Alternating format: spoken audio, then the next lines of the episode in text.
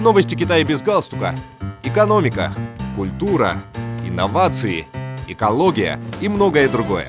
Обо всем этом без политики. Дорогие друзья, вы слушаете новости Китая без галстука после того, как с 31 августа Управление гражданской администрации района Сисянтан города Нанин открыло оперативный центр службы помощи в питании и организации питания для пожилых людей, в столовой самообслуживания Шоупин стало больше пожилых людей. По словам уполномоченного представителя столовой самообслуживания Шоупин в городе Нанин, в прошлом управление гражданской администрации в основном использовало модель кухни самообслуживания собственной постройки для создания столовой для пожилых людей, предназначенной для пожилых. Тогда на пунктах сервисного обслуживания обнаружились такие проблемы, как однообразие и ординарные блюда и низкий поток людей трудности в эффективном использовании ресурсов. Кроме того, потенциал устойчивого развития был невелик. После внедрения модели участия предприятий общественного питания в оказании помощи в питании и организации общественного питания опорой стала профессиональная бизнес-модель, принадлежащая предприятиям общественного питания.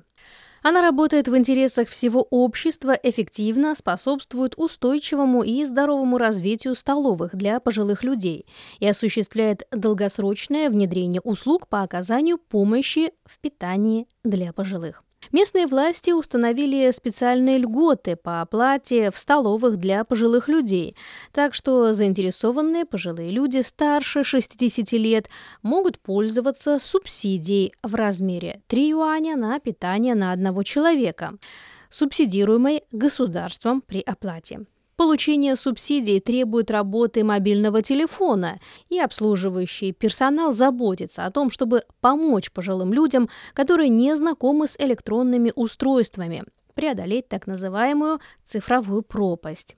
Как стало известно, город Нанин в общей сложности открыл 30 столовых для пожилых людей в различных городских районах, используя четыре модели обслуживания – кухни собственной постройки, отдельные столовые, коллективная раздача еды и предприятия общественного питания, участвующие в оказании помощи приеме пищи, а также в подборе блюд для оказания помощи в приеме пищи. Также сообщается о том, что планируется создать пункты в микрорайонах, где люди с низким доходом живут более плотно, чтобы больше пожилых людей могли воспользоваться политикой правительства, направленной на благо народа и реальное решение его проблем с питанием.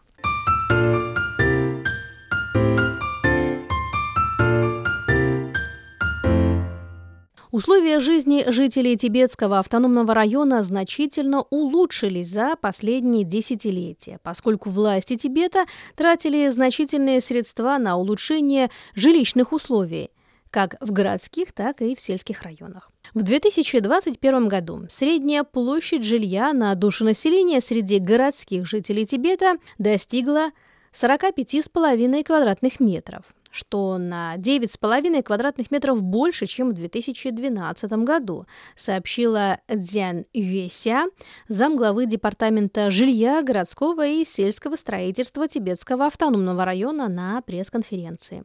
При этом средняя площадь жилья на душу населения среди фермеров и скотоводов составила 40,6 квадратных метра. Данный показатель увеличился на 11 квадратных метров по сравнению с 2012 годом. По словам Дзян Юэся, за последние десятилетия власти Тибета потратили почти 1 миллиард 400 миллионов юаней, это около 197 миллионов долларов США на реконструкцию 126 старых городских жилых комплексов. Кроме того, в сельских районах Тибета был внедрен механизм утилизации бытового мусора и были наняты около 200 тысяч уборщиков в деревнях.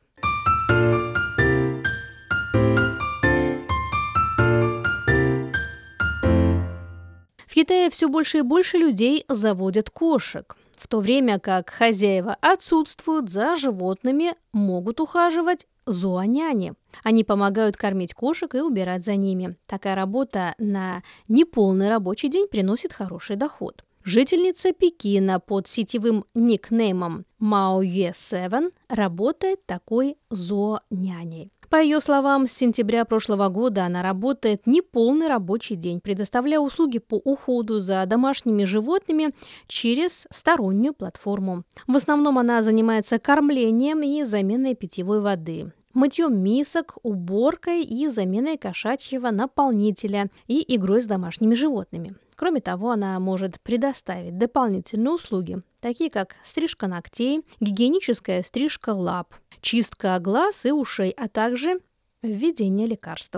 Мау Севен сказала, что для нее сезон наибольшего спроса – это праздничные дни по случаю Дня образования КНР и китайский Новый год.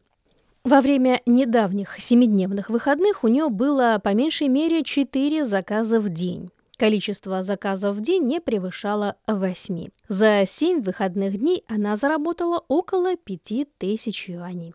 Дорогие друзья, вы слушали новости Китая без галстука. Благодарю за внимание.